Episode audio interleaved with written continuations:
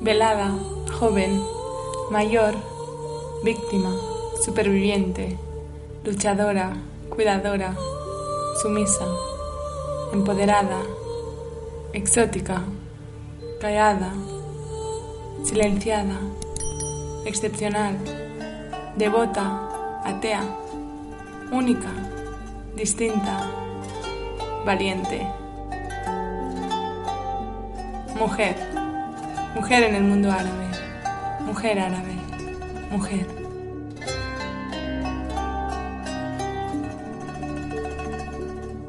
La mujer en el mundo árabe ha sido mirada por muchos ojos, ojos que no son los suyos propios. La mujer en el mundo árabe ha sido narrada por muchas voces, voces que no son las suyas propias. De esos retratos de arenas y sherezades, de velos y telas, las hemos encerrado en relatos que son su verdadera prisión, que instalan otro mar de distancia entre sus vidas y las nuestras.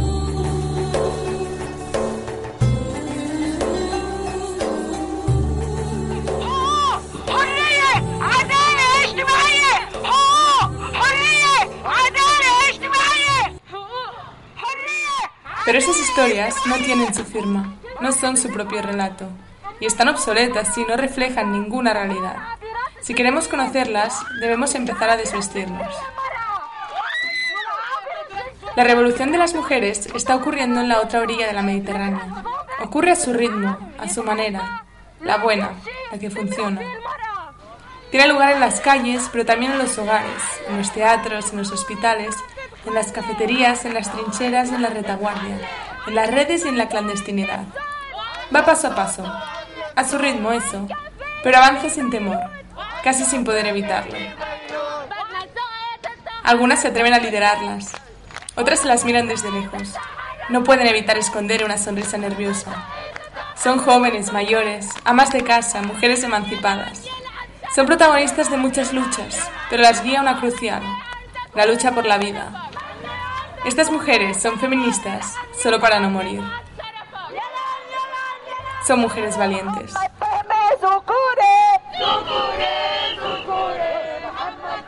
Bienvenidas a Zaura. Yo soy Andrea López Tomás, desde Beirut. 3, Beirut. Xelfesas TV3, Tel Aviv. Xelfesas TV3, Gaza. Xelfesas TV3, Suleimania. Xelfesas Torres TV3, Jerusalén. Hola, soy Txell Feixas Torres, autora de Mujeres Valientes, de Dones Valentes Abans, corresponsal en Beirut de la región de Oriente Medio para TV3 y Catalunya Ràdio.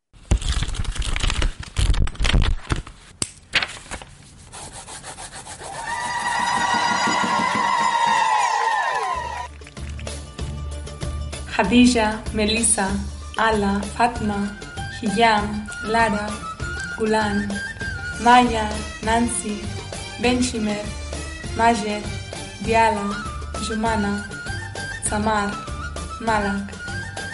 Son 15 mujeres que abiertas en canal relatan sus vidas para acercarnos a ellas. En el libro Mujeres Valientes, la periodista catalana Cheife Torres deja el micrófono bajo sus mentones para que sean ellas quienes expliquen qué es eso de ser mujer en el mundo árabe, o lo que quieran.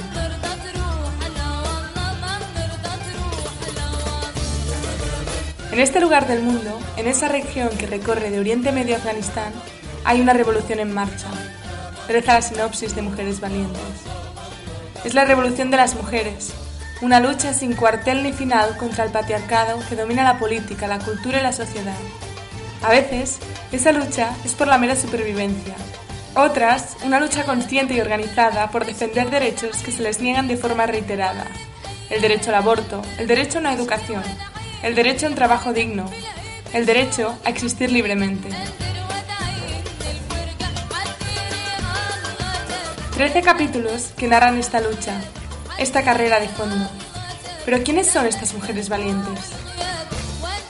Pues en concreto son 13 mujeres, pero podrían ser miles aquí en la región y son heroínas anónimas, muchas con heroicidades cotidianas, mujeres que por algún motivo en estos cinco años pues me enamoraron, me sacudieron, me hechizaron, me dolieron, me curaron, de alguna manera me enseñaron al final, ¿no? Ah, son mujeres que a través de sus historias me han enseñado un país, una región, una guerra, una paz, un momento, ¿no? Y de una forma en que yo no, no imaginaba que pudiera existir esta narrativa, ¿no? Seguramente de la región y de lo que es una zona más de conflicto, todo lo que nos ha llegado durante décadas es con la mirada de un hombre y dirigido para hombres, ¿no? Y de alguna manera yo como mujer he conectado mucho más con mujeres que me han contado su perspectiva de una forma que me ha atrapado, ¿no? Y que creo que es una mirada no nueva desde el punto de vista que yo hago de altavoz de estas voces, sino que son voces que nos suenan suficientemente como tenían que hacerlo por lo importantes que son también en esta región. Shajaya significa mujer valiente. El diccionario de la Real Academia Española define valiente como dicho de una persona capaz de acometer una empresa arriesgada a pesar del peligro y el posible temor que suscita.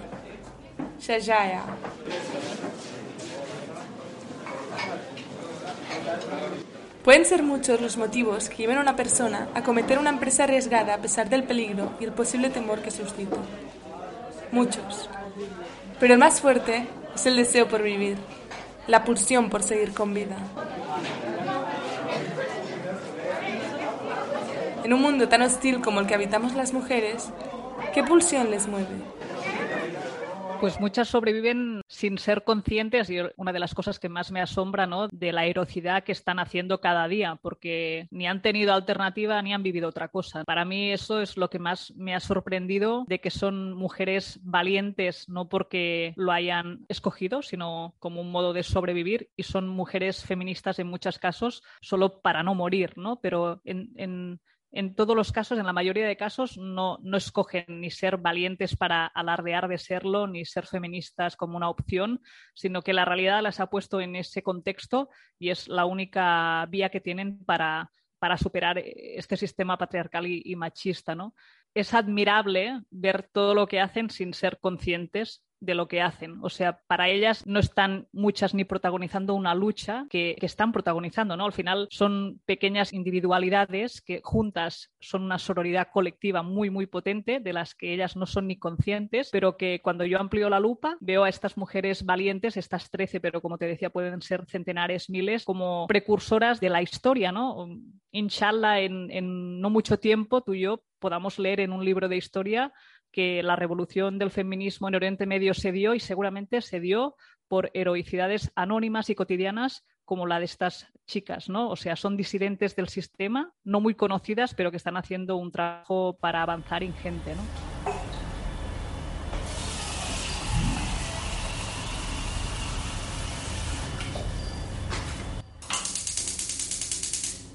Pero ¿cómo llegar a estas mujeres valientes? ¿Cómo colarse en sus vidas y escuchar sus relatos? Antes de sentarte en su comedor y sorber el dulce té con precaución, antes hay que descalzarse, deshacerse la mirada que otros, sí otros, han instalado en tu retina, dejar en la puerta las ideas preconcebidas, la libreta con tus preguntas de manual, abandonarlas allí y escuchar, callar hasta que el té se enfríe. Me han enseñado a mí, que es a, escuchar más que hablar, seguramente, a intentar no juzgar y también a ser muy conscientes que pese a que lo neguemos o no estemos muy dispuestas a asumirlo, tenemos un montón de prejuicios y estereotipos en nuestra mochila de vida y que a veces la forma más honesta de acercar a esto es admitiéndolo y trabajando para construir una nueva narrativa y una mirada más crítica, ¿no? Pero para eso has, primero tienes que desnudarte y volverte a vestir con un una realidad más acorde a, a, la que es real y no a la que tú te habías montado en el otro lado del Mediterráneo. ¿no? Shajaya. Chey lleva esta palabra tatuada en su muñeca. Mujer valiente. En el prólogo de la edición en castellano de Mujeres Valientes, la histórica periodista Rosa María Calaf escribe: Si un reto vale la pena, es, sin atisbo de duda, el de contar el planeta en femenino. Solo así el relato del mundo en el que vivimos estará completo. Con su mujer valiente eternizada en tinta sobre su piel, Che narra 13 relatos de mujeres valientes en este reto infinito de contar el planeta en femenino, de rellenar los huecos que la historia ha vaciado de relevancia, de sacar a la superficie las historias desechadas por acontecer en el interior de los hogares, o por ser relatadas con un deje de voz femenina. En marzo del 2020, estas experiencias llegaron a las librerías catalanas de la mano de Che, en Donas Valentas, y lo que ocurrió después ha sido justicia.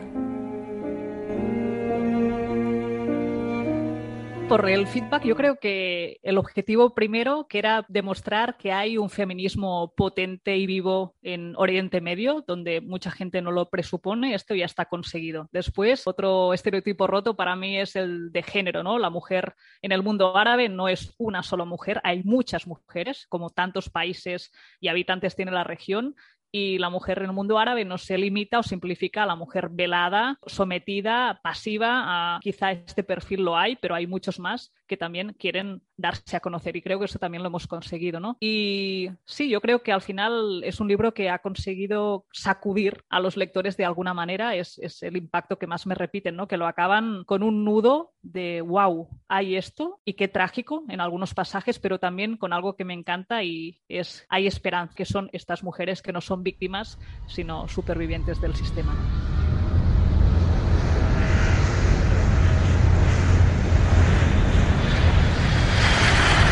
Las mujeres valientes habitan en todos los rincones del planeta. Viajamos con Che hasta Afganistán, el peor país para nacer mujer. Allí de la mano de Laia, ginecóloga de Médicos Sin Fronteras, conoceremos a Hadija.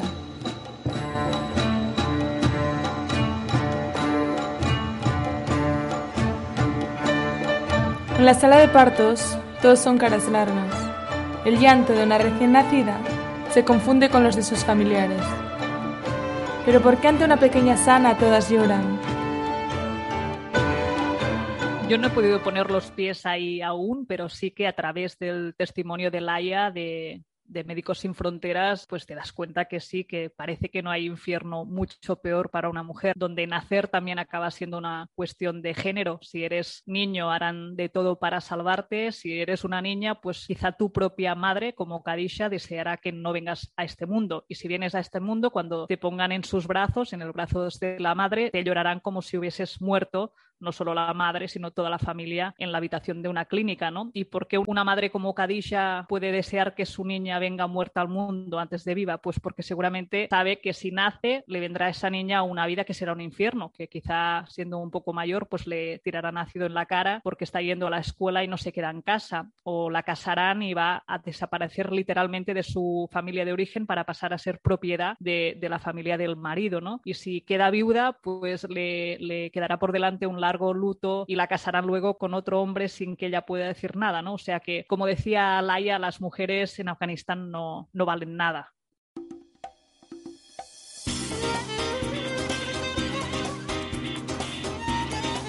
Aterrizamos en Jingwar, que en kurdo significa la tierra de las mujeres.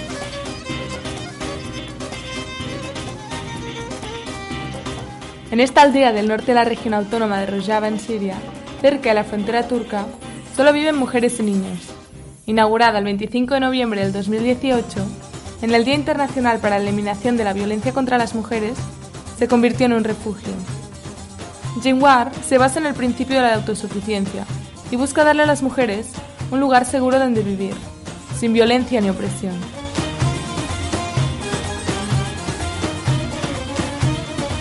Cualquier mujer, no importa su etnia ni su religión, es bienvenida para instalarse allí con sus hijas.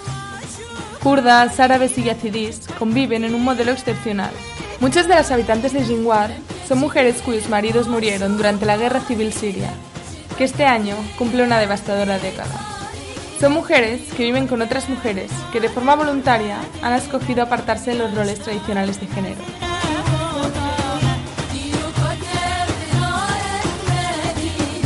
Estas mujeres valientes le confesaron a Che que para ellas alejarse de los hombres es una cuestión de supervivencia.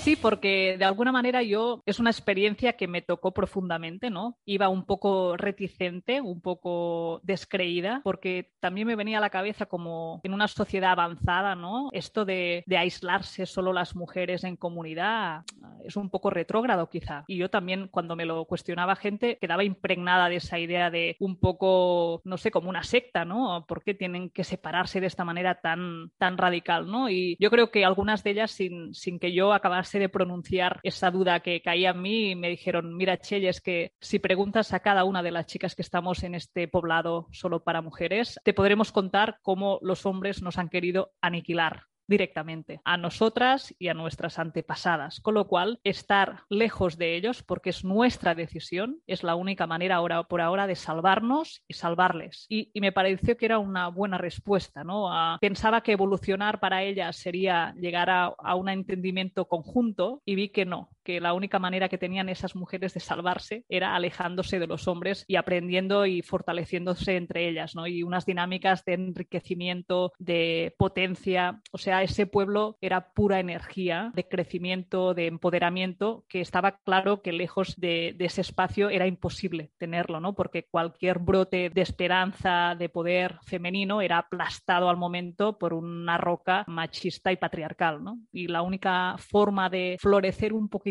era alejarse de todo lo que tenía que ver con los hombres.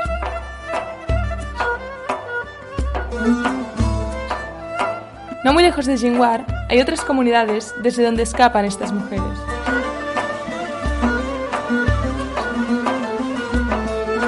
De nuevo y como siempre, el cuerpo y el destino de la mujer convertidos en arma de guerra.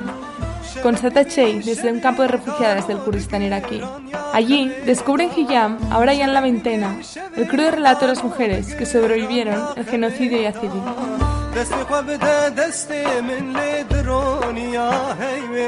La historia de Nadia Murad, la activista de derechos humanos que ganó el Premio Nobel de la Paz en el 2018, también es la historia de Hijam. Ambas fueron secuestradas y utilizadas como esclavas sexuales por el Estado Islámico en el 2014. Sus cuerpos, armas de guerra.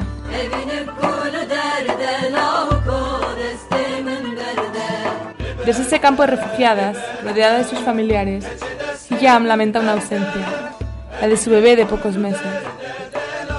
Nacido de la violencia sexual del tercer yihadista que la compró, es repudiado por su comunidad. Sus destinos, armas de guerra. Pues sí, el caso de, la Hiyam es para mí uno de los más claros de cómo la mujer y su cuerpo pueden convertirse en una arma de guerra, ¿no? Porque no solo la secuestraron, violaron, vendieron como esclava sexual, ah, le hicieron creer que la habían ah, transformado, ah, que había perdido toda su dignidad, le habían hecho sentir culpable casi de lo que había pasado con ella, ¿no? O sea, Hiyam fue destruida a nivel interno y externo, pero haciendo eso, los yihadistas sabían muy bien que cuando esta mujer y tantas otras en el genocidio regresaran a sus comunidades, serían repudiadas, ¿no? Tanto ellas como sus hijos si los habían tenido, de manera que Estado Islámico conseguía tratar a la mujer como, no como un animal, mucho peor, a un animal no lo trataban tan mal, ¿no? Pero lo convertían en arma de guerra, cuerpo, mente, pero además lo volvían en contra de su propio pueblo, ¿no? Porque cuando esa mujer violada, secuestrada, embarazada, torturada, regresaba a su comunidad, el honor de esa comunidad, el malentendido honor, hacían que su propia gente se girara en contra de la que había estado víctima y era superviviente de un genocidio, ¿no? Y esto es terrible, porque en el caso de, de Hiyam te rompe ver cómo te cuenta el infierno que pasó cuatro años bajo el terror del Estado Islámico, con prácticas inimaginables, pero te rompe aún más ver cómo la ha destruido, que su comunidad no la acepte y la critique por la espalda y de alguna manera la haga culpable de lo que ha vivido. ¿no? Yo creo que esta chica puede superar lo que le han hecho los yihadistas, pero nunca, nunca, nunca podrá superar que su gente le, le dé la espalda. De aquí que la mujer y su cuerpo es una arma de guerra porque ha sufrido la violencia de, los enemigos yihadistas, pero también la violencia de sus amigos y su pueblo.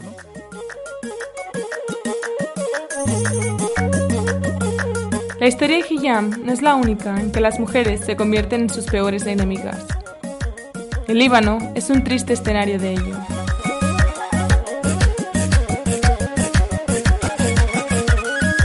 El régimen kafala es un sistema de explotación utilizado para monitorear trabajadoras migrantes, principalmente dedicadas a la industria de la construcción o tareas domésticas en muchos de los países árabes. Mujeres africanas o del sudeste asiático vienen a miles a la región para ser convertidas en esclavas en pleno siglo XXI.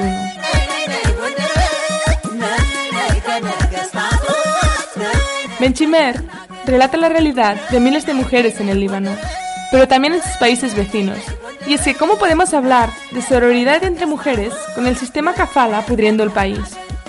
Más allá del racismo que sufren las trabajadoras domésticas, este régimen se crea para oprimir a un colectivo de mujeres, para que otras se puedan emancipar económicamente esta región de alguna manera me ha enseñado algo que, no, que yo no imaginaba, que es que la sororidad no está siempre garantizada, ¿no? que la mujer no siempre va a dar apoyo a la mujer. Y en el caso de las trabajadoras domésticas, pues el hecho de que la mujer que contrata a esas maldichas criadas sea cómplice de que a lo mejor el hombre las pegue o las viole o no diga nada o, llegue al punto que ella también las maltrate dándoles las sobras de la comida o haciéndoles beber el agua de, de, la fregona o haciéndolas dormir en un balcón o al lado de los cubos de la basura, pues hace que te preguntes cómo una mujer libanesa que quiere empoderarse, emanciparse, a salir de su casa y romper ese patrón lo haga a cambio de poner lo que sería una esclava mujer en su casa, ¿no? A mí eso me sorprendió, como también me sorprendió que Hiyam, la chica yazidita, me contara que casi el maltrato más brutal que había recibido cuando estaba retenida por Estado Islámico era de la, policía religiosa que era formada por mujeres, ¿no? Y eso me hizo un día hablar con la directora y fundadora de, una ONG muy potente aquí, que es Abad, y le pregunté por qué pasaba esto y ella me contestó muy duramente, ser mujer no significa para nada dar apoyo directamente a una mujer y ser feminista. O sea, hay mujeres que son nuestras peores enemigas. ¿Por qué? Porque están en un sistema patriarcal y machista, donde este sistema premiará siempre la que sobrereaccione en línea a este modelo que le han inculcado. Con lo cual, si un hombre ya es agresivo, intolerante, esa mujer intentará estar por encima de ese hombre en este método para subir posiciones, si, si, es lo que quiere, ¿no? De alguna manera yo creo que pasa esto, ¿no? Que, que, la mujer que no se siente ni quiere verse mujer, pues si se deja llevar por el sistema puede llegar a ser peor que un hombre.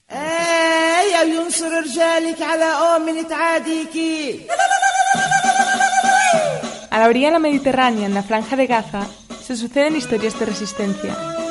Muchas de ellas tienen rostro femenino.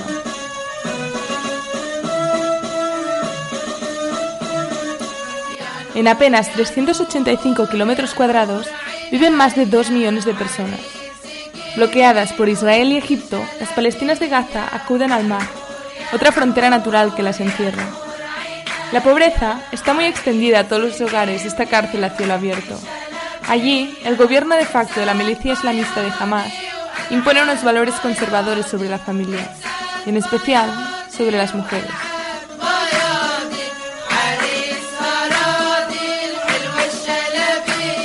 Majed hace sombra porque ilumina Gaza, declara Che. Esta joven gazatí no solo escapa del conservadurismo que aplican sobre su cuerpo, sino que crea reductos donde otras mujeres puedan brotar. Si tuviera que escoger una, una, de las historias que quizá resuman o para mí capten más la esencia de este libro Mujeres Valientes, sería la de Mach, una joven palestina en la franja de Gaza, ¿no? Porque es una chica muy joven, que, velada, musulmana, que tenía muy claro ya de chiquitina que no quería quedarse en casa, casarse y tener hijos como querían sus padres y que luchó para hacer su carrera de ingeniería y no solo eso, ha tenido mucho éxito haciendo sus cajitas de energía solar, tanto que es un desafío para el sistema patriarcal machista de generadores en, en Gaza, ¿no? O sea, una chica que no llega a los 30 ha puesto un jaque todo un sistema de hombres de, de, de funcionamiento en esa franja de Gaza, ¿no? dando luz a, a, a, su población y lo ha hecho porque cree que las mujeres también pueden aportar esa capacidad de enriquecer una sociedad, ¿no? Y no solo ha conseguido superar el obstáculo familiar que no quería eso, el obstáculo de la comunidad que no quería eso, sino que encima no quiere solo el beneficio de ella como mujer, sino que intenta que las mujeres de la franja también se empoderen como ella, ¿no? Para mí es una de las historias que más rompe la idea de estereotipo de género que muchos podemos tener de lo que es la mujer en el mundo árabe.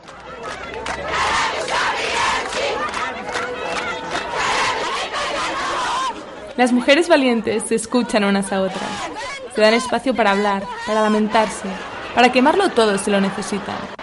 Las mujeres valientes crean mujeres valientes, descubren a mujeres valientes.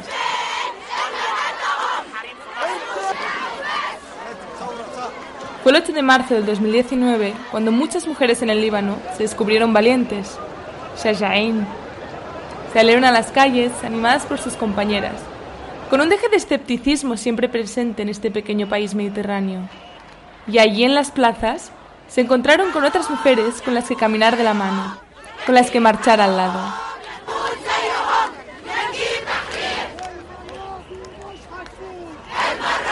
Soy una mujer y esa es mi arma, declara Malak en el libro.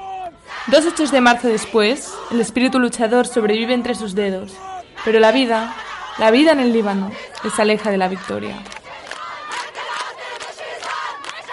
Sí, el primer 8M que viví aquí en Líbano, unificado del feminismo, muchas mujeres, lo que decíamos de distintas confesiones religiosas, refugiadas, libanesas, sirias, palestinas, juntas en, en, una misma manifestación, para mí fue algo muy, muy potente, ¿no? Porque se vio el poderío y el empoderamiento de, de la mujer en una ciudad en Beirut donde nadie lo esperaba, ¿no? Con los hombres atónitos, con ojos como platos, algunos escupiendo directamente a las mujeres o otras mujeres que no daban crédito tampoco a lo que veían, ¿no? Porque era una imagen aquí no muy vista y detrás de los ventanales casi escondidas ahí mirando detrás de la cortinita de qué está pasando, ¿no? Tanta mujer junta y gritando derechos que parecía un anatema, ¿no? Mujer y derechos juntos gritando era ¿qué está pasando en esta capital libanesa, ¿no? Y sí, para mí fue un punto de inflexión muy potente de las mujeres dijeron, ahora es nuestro momento, saldremos juntas a gritar nuestros derechos y lo hicieron uh, pasando por barrios muy conservadores y con lemas tan provocadores como clítoris unidos, ¿no? O, o, todas somos una o bueno, cosas que al hombre libanés de toda la vida pues le costaba un poco tragar, ¿no? Y yo creo que ahí se marcó un punto de inflexión, ellas vieron que podían salir y hacerlo, pero también fue el ejemplo poco después de cómo funcionan las revoluciones aquí, sobre todo de las mujeres que es dan tres pasos para adelante y dos para atrás, porque luego vino la pandemia y ese músculo que habían exhibido fuera, pues las llevó para atrás,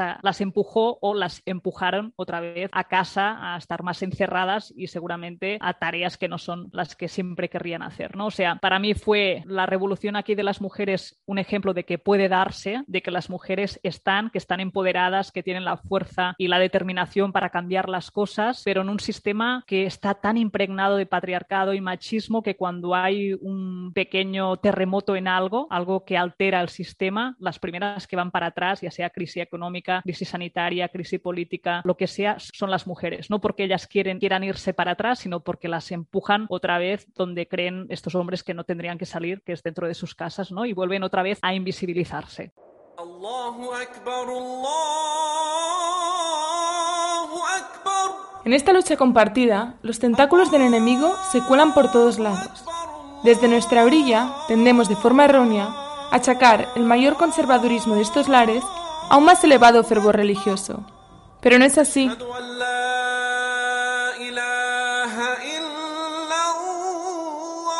Son muchas las mujeres en esta orilla de la Mediterránea que abogan por un feminismo libre de religión. Pero también hay otras, muchas, que encuentran en su islam o su cristianismo su espacio de libertad y crecimiento. Personal, pero creo que eso es opinable como todo. Ah, el feminismo tendría que estar libre de, de, religión. Tendría que ser un feminismo para mí universal, inclusivo y sin ponerle tantos adjetivos como tenemos tendencia a hacer, ¿no? O sea, creo que con eso nos vamos dividiendo cada vez más ante un machismo que no tiene ningún adjetivo y que es uno y es el enemigo a afrontar, ¿no? Dicho esto, también creo que como feminismo inclusivo, yo no voy a poner nunca en duda que desde el Islam se pueda hacer un buen feminismo, porque yo lo he visto sobre el terreno. O sea, seguramente mujeres de esta comunidad se podrán acercar a muchas otras mujeres a las que yo no tendría acceso para que este, este fruto crezca, ¿no? O sea, para mí toda lucha que se puede hacer en todas las confesiones, en todos los ámbitos, es buena si si favorecen a esta lucha y paraguas global que es el feminismo. ¿no? Yo no voy a cuestionar ni a simplificar que una mujer, por ejemplo, velada no pueda ser feminista. ¿no? Me parece algo fuera de lugar porque yo he visto que sí se puede hacer feminismo, defender los derechos de la mujer pese a estar velada, sabiendo que el velo es aún en muchas zonas como la que nos encontramos un elemento que simboliza opresión y no siempre puedes escoger llevarlo o no. Sabiendo eso, lo que no puedes es simplificar y decir, no, toda mujer musulmana velada no, puede ser feminismo porque es un error muy grande, ¿no? Y hay grandes activistas y mujeres que están haciendo una tarea ingente, situadas cada uno en, distintas posiciones, ¿no? Yo creo que cada una en su parcela puede hacer su, lucha y enriquecer la, causa a nivel general y compartida.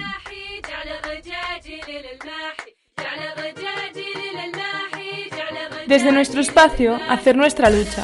Desde nuestro lugar, amplificar la de otras. Caminar tras de ellas para dar nuestro apoyo, para informarse, a tratar de comprender. Ser motor y gasolina para esta lucha compartida.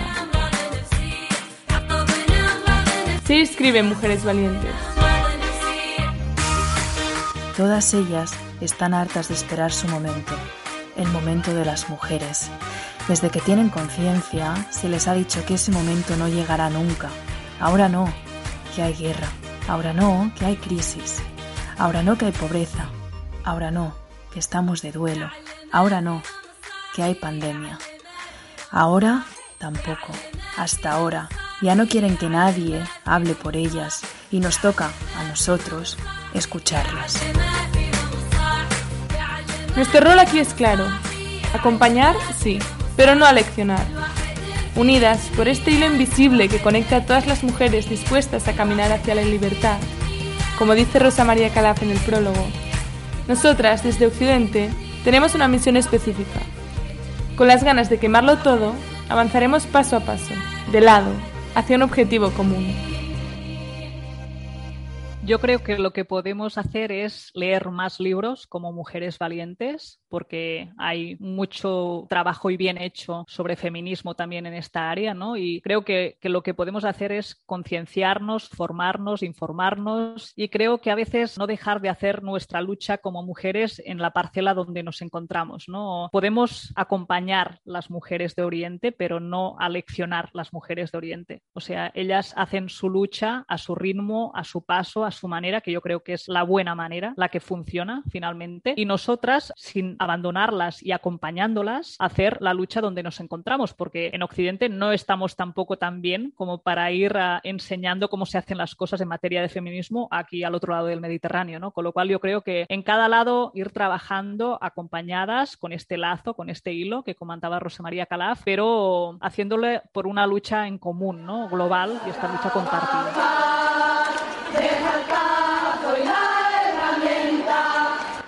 Unidas por este lazo, escuchamos a las mujeres valientes de esta orilla de la Mediterránea y nos hacemos eco de sus reclamos.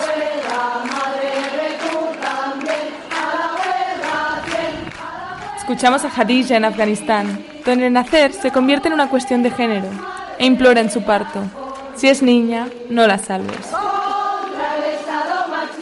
A quien se esconde bajo el nombre de Melissa, que busca deshacerse de aquello que le crece en el vientre en un Líbano que le impide abortar. A Alá, forzada a liderar un batallón de hermanas refugiadas. Lejos queda su Siria natal en sus días mendigando en los semáforos libaneses. O a Fatma, casada con su violador. Su familia busca esconder la aberración con el blanco de su vestido, que en su cuerpo infantil provoca escalofrío. Escuchamos sin palabras a Hiyam, madre de un hijo de Estado Islámico y 20 veces superviviente. A Gulán y a Lara, kurda y catalana, hermanadas en la lucha contra los yihadistas y contra el patriarcado. Admiramos a Nancy y a Maya, las hermanas kamikaze, metidas de lleno en las prisiones libanesas para entender a quienes se radicalizan y salvarlos. A Benchimer, la criada esclava que vino de Etiopía repleta de sueños, para acabar escapando de sus propietarias libanesas. Nos deslumbra Majet, la palestina ingeniera que ilumina Gaza. Odiala, que con sus pinceles se recupera de la guerra que lleva una década asolando su querida Siria, arriesgando su futuro por un graffiti más. Leemos a Yumana, una mujer árabe enfadada que en su intento de confesarse escribe libros de destrucción masiva. Escuchamos a Samar y a Bushra, condenadas a envejecer pidiendo limosna para alimentar a la suya. Y a Malak, en un 8 de marzo que era semilla de una revolución. Mujeres valientes eternizadas por la pluma de otra mujer valiente. El feminismo a este lado del mar es una realidad innegable. Son muchas las que trabajan para sobrevivir, para vivir una vida mejor. Todas distintas, pero deslumbradas por este objetivo común, como el que nos une de orilla a orilla, ya de forma imparable.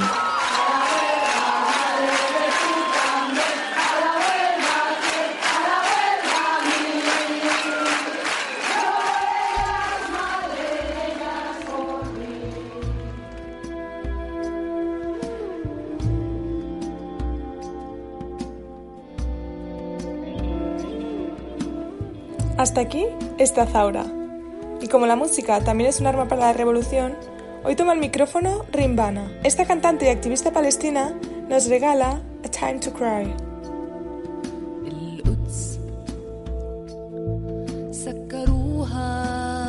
Este proyecto es una respuesta musical a los continuos actos criminales cometidos en Jerusalén Este, donde los colonos israelíes, apoyados por las autoridades israelíes, se apropian de las casas palestinas. Lo de Jerusalén es una discriminación étnica sistemática, cuyo fin es el desalojo de la población a un ritmo preocupante, amenazando la presencia palestina en la ciudad. Estas frases abren el videoclip de este lamento por Jerusalén. Con la ciudad santa de fondo, Rimbana denuncia una situación que se mantiene a día de hoy.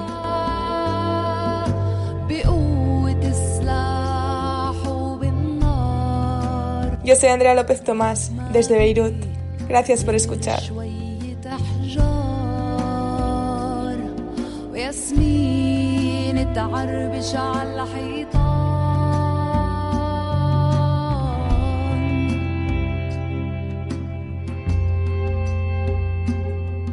القدس بيوت وشوارع